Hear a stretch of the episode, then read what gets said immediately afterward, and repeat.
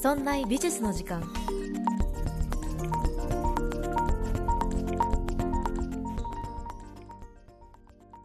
美術を身近にするこの番組「そんな美術の時間」そんなプロジェクトラチがお送りいたします。さて9月ですね。9月になりました。9月2日もう私は今静岡に住んでいるんですけれど今日もねめちゃくちゃ暑かったです。あの散歩が日課なんですけどもう散歩してたらねちょちょっと10分ぐらい歩くだけなんですよ。なんだけどなんかちょっとしっとりと汗をかいてしまって。ねえ早く私は冬になってほしいなと思っております。さあそんな中で、えー、ラジオを今回は収録するんですけどポッドキャストとかね Spotify で配信しているこちらのラジオ以外にも、まあ、ちょっとね YouTube もやらせていただいています。YouTube の方は最近ねカジュアルな動画を心がけようとか思っていまして一つの事柄に一つの絵に、えー、関連して話をしていこうかなと思っていますまあ弱小 YouTube なのでそんな再生回数とか勢いはそんなないですけど、まあ、少しずつ様子見ながらどういう動画上げたら楽しいかなっていうのを考えながら、えー、やっていますのでよかったら見てみてください。で、えー、YouTube とか Podcast 以外にもですね、えー、我々そんないプロジェクトっていうチームでこのポッドキャストをやっているんですが、えー、そのチームではボイシーも配信しています。ボイシーは、えー、毎日ね日替わりでメンバーが、えー、5分だけ投稿しているんですけど、まあ、それに関して、まあ、どういう内容で喋ればいいかなって、まあ、この1ヶ月ぐらいかな？ちょっと様子を見ながら投稿をしていたんですね。私は日曜日担当だったんですけど。で、えっ、ー、とだんだんまあボイシーを聞いてくださっている方っていうのもなんとなく見えてきたのでちょっとボイシーに関してはファン向けのコンテンツとして、えー、ちょっと舵を切っていこうかなと思っているところです。ツイッターとかラジオとかまあ、美術の話を結構しているので、ボイシーの方ではちょっと自分のね、パーソナルなことをね、言っていこうかなと思いますので、よろしくお願いいたします。さあ、そんな中でね、今回は木曜日、毎週木曜日はラジオの時間ということで、本日もよろしくお願いします。9月、2021年9月は、えー、日本人画家にフォーカスして話をしていこうかなと、今回思っています。1ヶ月ワンテーマを始めて早半年ですか9月は日本人画家にフォーカスしてやっていこうと思いますのでよろしくお願いします。で今週、えー、9月の第1週目は洋画家の話をしていきますので、まあ、ほぼね取り上げていなかったジャンルなので今回は、えー、洋画家の誰それさんとかその具体的な作品名とかこの人はこういうことをやりました偉人伝というよりは、まあ、そもそも洋画家って何なの洋風のように画画家って書いて洋画家って言うんですけどそれって何なのっていう話とあとは誕生までの歴史を話していこうと思っています。早速本編に入っていきましょう。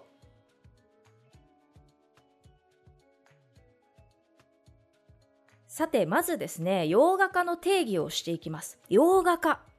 ね、ちょっと難しいんですけど日本画と洋画。これを比較すると洋画が何かというのが見えてくるのではないでしょうか。日本画といえばねもう昔からあります。顔料に煮皮っていうのを混ぜてなんかこう日本風の昔からあるような絵を描いている。じゃあそれに対する洋画って何かというと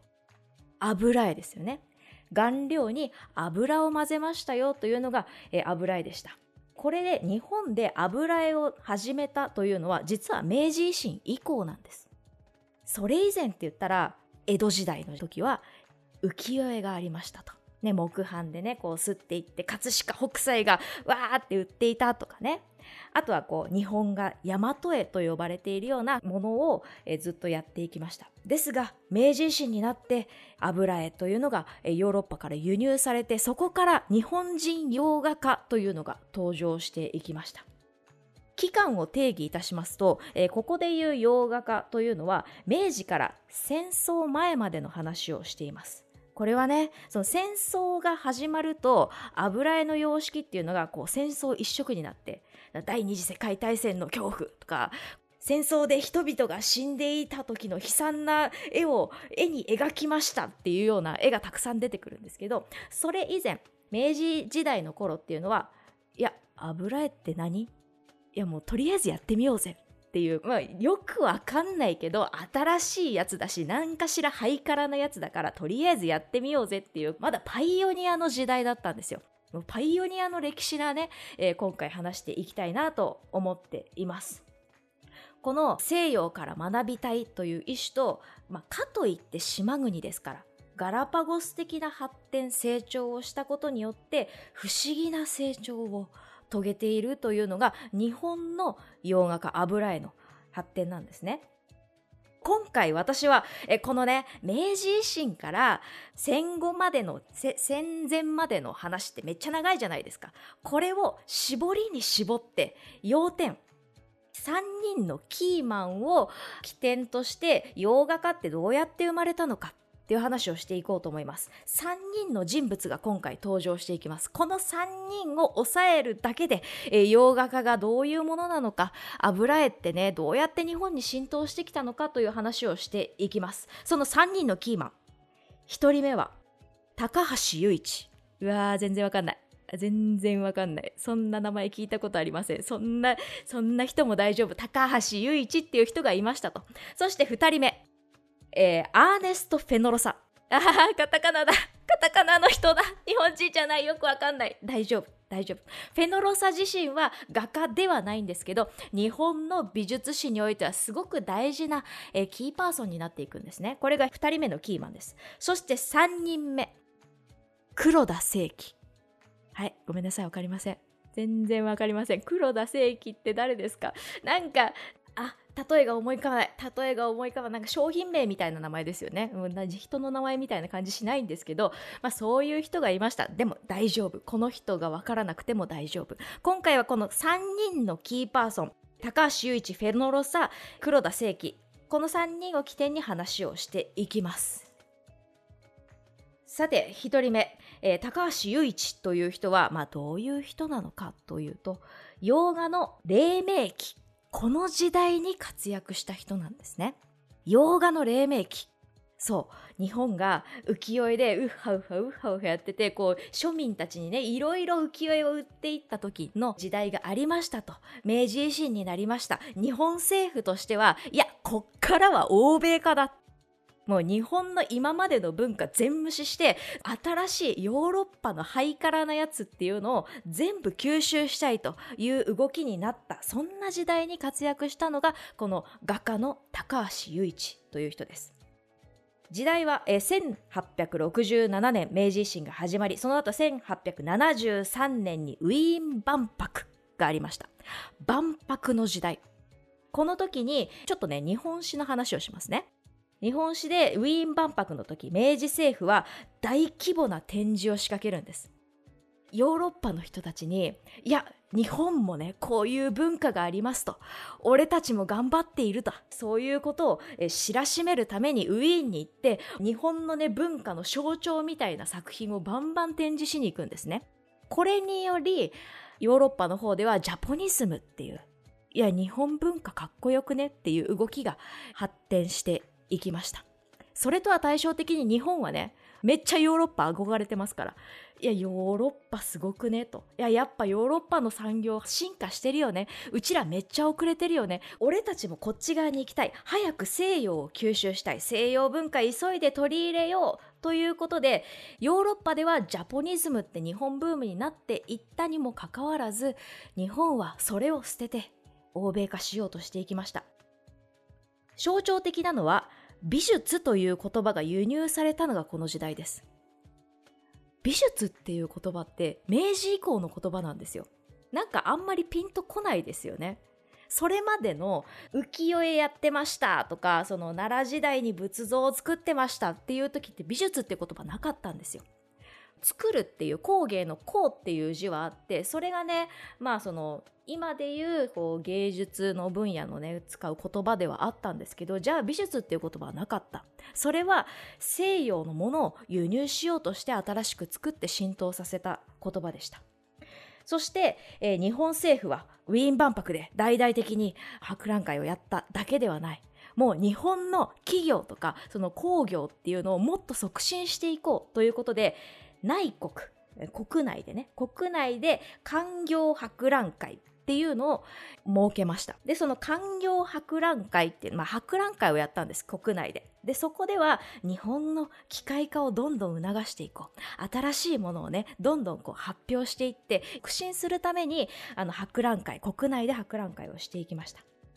で、実際はその機械化以外にも工芸、あの工業とか書画っていうのもたくさん展示されていたり、油絵も展示されていた、そういうね、あの日本の歴史、文化の歴史というのがありました。そんな中で活躍したのが今回のキーパーソン、高橋雄一です。この洋画家黎明期の時代に一番最初のパイオニアとして活躍したのが高橋雄一でした。油絵をね、手作りしたんですって。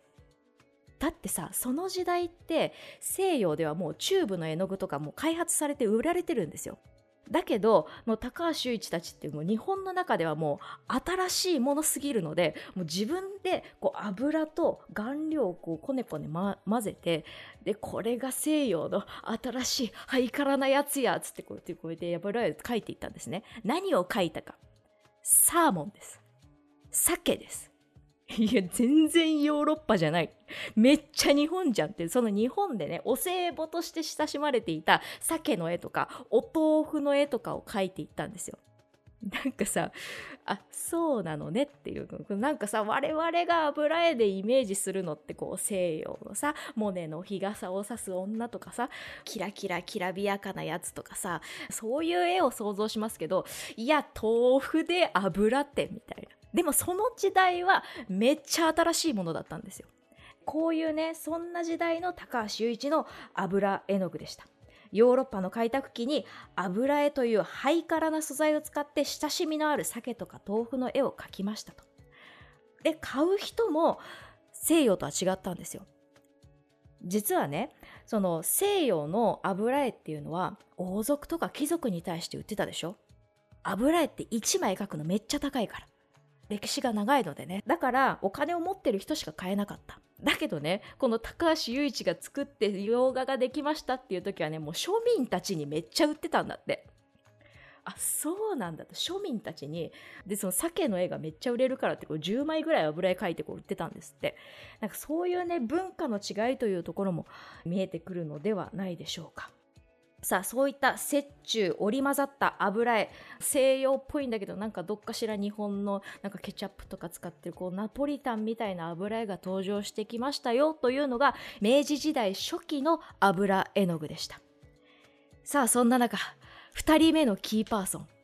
これがねこれがね厄介なことしてくれるんですよ。だってさもうこう高橋雄一がさこう日本で浸透させるためにこう画材とか自分で作ってこう題材もねモチーフとかもいろいろ作ってあの日本に浸透させるように作っていったんですけど2人目アーネスト・フェノロサ。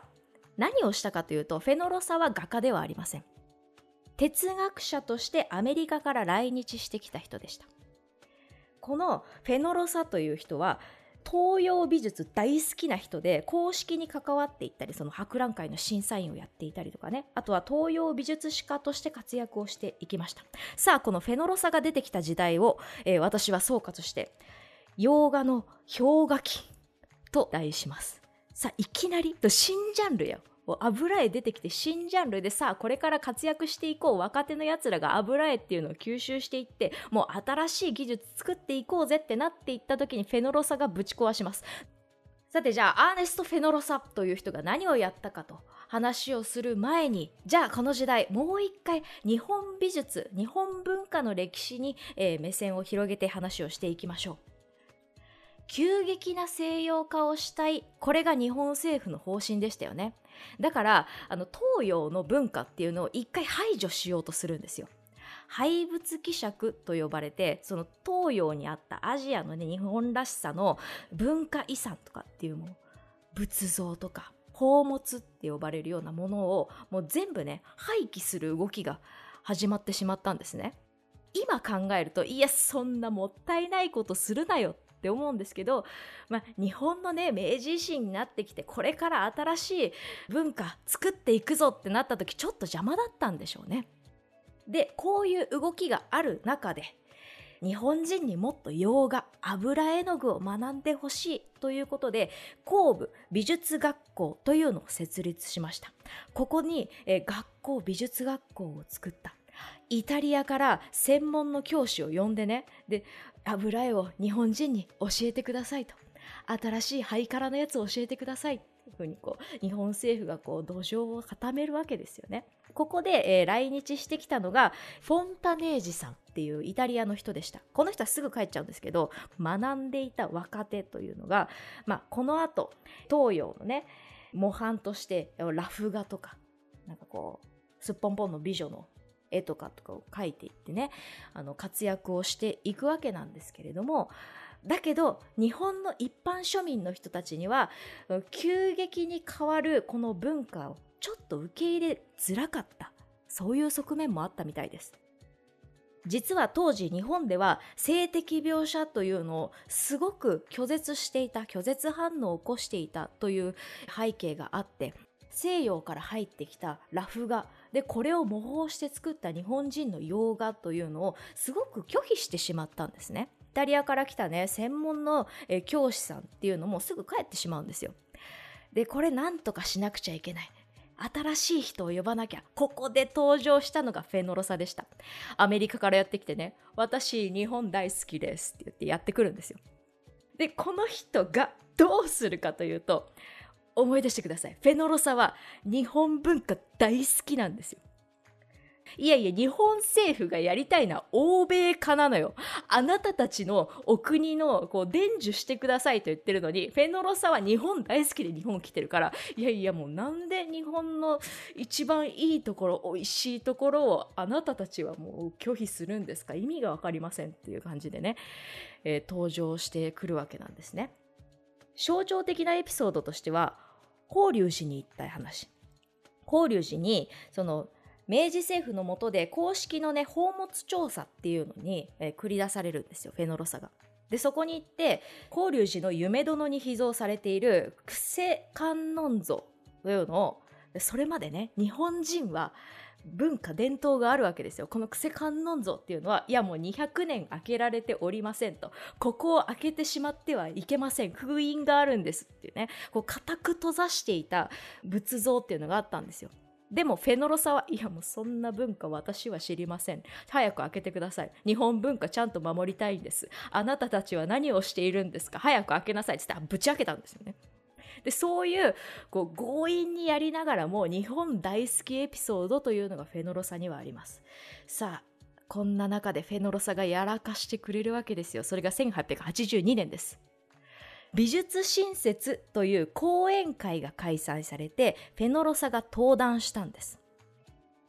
日本政府としては欧米化になりたいんです。よろしくお願いします。フェノロサ先生、アメリカからやってきた人ですよね。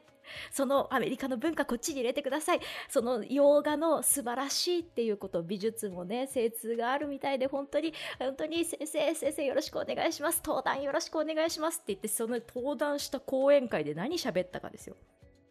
当時人気のあった文人化の油絵をめちゃくちゃ否定したんです。いや、もう粗暴な表現なんだ。でその代わりに当時衰退してしまっていた狩野派。狩野派ってね織田信長とか徳川家康とか豊臣秀吉とかに仕えていた。そういう狩野派っていうねこう伝統的なね絵画を描いていた人たちがいるんですけどそれをねめちゃくちゃ絶賛するんですよ。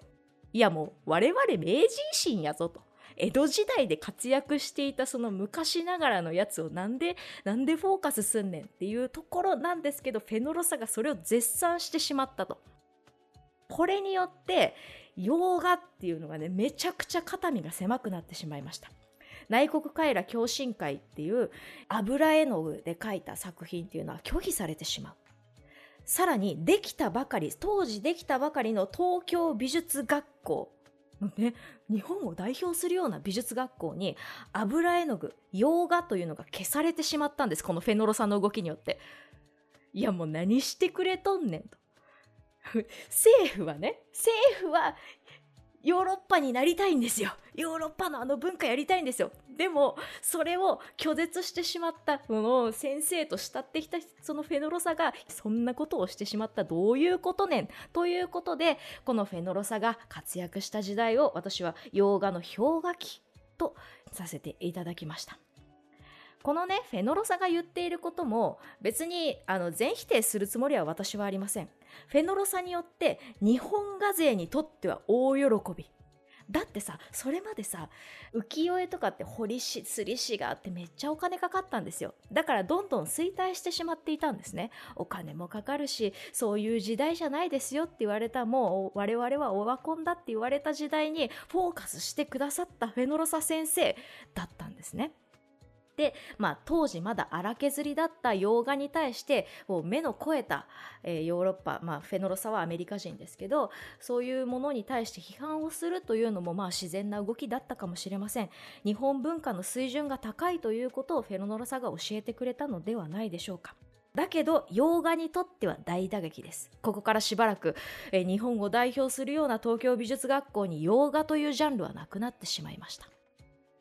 さあこんな中で我々のね洋画油絵の具というのはなかなか浸透してこなくなるわけですよ。そんな中で救世主が現れました。それが3人目のキーパーソンであります黒田清輝です。黒田清輝がね新風を巻き起こすんですよ。黒田清輝が活躍した1890年代を私は新風の時代と、えー、形容いたしました。この黒田清輝というのはどういう人物かというと、お父さんが明治維新の功績で出世した人なんですよ。だ成功者の家の出の人なんですね。なんかいい感じですよね。なんか、なんか影響力ありそうじゃない？影響力ありそうな人が画家を志したんですよ。18の時にフランスに行きました。最初は法律を学ぶためにフランスに行ったんですが、そこで出会ったのが画家、ラファエル・コラン。という人。そして、えー、当時フランスで美術賞をやっていた林忠政という人に出会います。そこであなんかなんか俺ちょっとエリートだからそういうのあんま知らなかったけど庶民がね日本では庶民が親しんでいるこれねめっちゃ売れるのね。あなんかヨーロッパでは崇高なものなのね。へえ俺に合ってるかも。いやそうそういう風に言ったか知らないですけど。それでフランスに行ったことがきっかけでそういう人たちと出会い絵画画家を目指すようになっていきます。油絵をたしなむようになっていたんですね。画家のラファエル・コランと知り合いその人に指示をしそこから教えてもらうことになりました。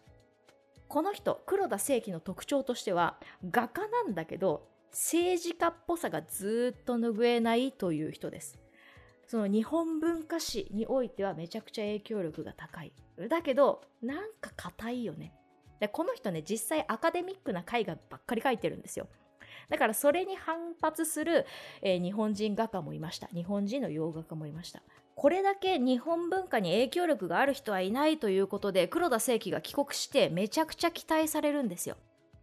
黒田先生が油絵をたしなんでいるそうです。油絵を勉強しているそうです。画家になるそうです。ということで、そのさっきね、もう消えてしまった日本美術学校に洋画西洋画家というのが、えー、新しく設立されるようになりました。やっと油絵の時代が来たんです。日本に、日本に油絵の時代がようやくやってきました。黒田清輝が主任教授になって、えー、日本の最高峰に、日本のトップクラスにあるような学校で油絵を教えてくれるようになりました。ここで、ここでようやく俺たちの時代がやってくる。ちょっとアカデミックでちょっと堅物だけど、でも、でも俺らを変えてくれる、そういう風に動いたのが1890年代ということになっていくわけです。彼の作った西洋の教えというのは現在の日本の美術学校にも大きく、えー、名残を残しています。現在の日本の美術学校では、まあ、技術とか技法とかっていうのを中心に教えています。そういうところそこを重視するというのも黒田清輝の性質を思わせるのではないでしょうか。今回3人のキーパーソン高橋雄一アーネスト・フェノロサそして黒田清輝この3人のキーパーソンを、えー、皮切りに明治維新から始まった洋画家の話をしていきました。もちろんこの3人の外側には反感反発してね自分たちの画壇を作るという動きもありました。アカデミックな感じっていうのが、まあ、そうじゃない洋画家はそうじゃないもっと自由にやっていくんだっていう反発もありました。こういう洋画家の全体の動きというのは日本の良さを無視しているその日本文化というのを象徴するものではないかもしれない。そういう引き目も感じながらガラパゴスに成長していきながら少しずつ少しずつ日本人である私たちに浸透していったジャンルになっていきました。皆さんもここから日本の文化と油絵というのに注目してみてはいかがでしょうか。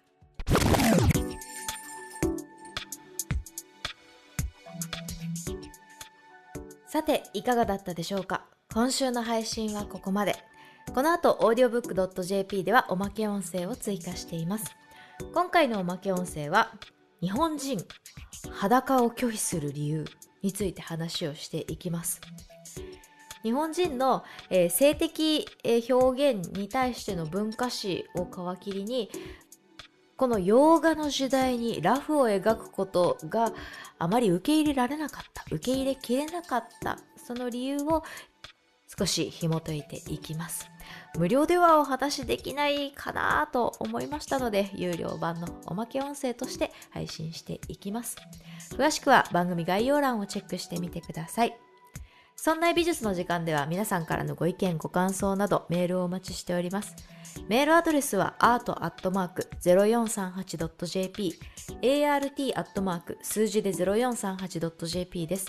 また、そんないと名の付く番組は他にも、そんなことないっしょ、そんない理科の時間 B、そんない雑貨店と3番組ありまして、そんないプロジェクトというグループでお送りしております。そんなプロジェクトにはウェブサイトもありまして、そこから今配信中の番組や過去に配信していた番組を聞くことができます。URL はそんない .com sonnai.com となっております。またツイッターもやっていますので、そちらの方はそんな IP で検索してみてください。それではまた木曜日お会いいたしましょう。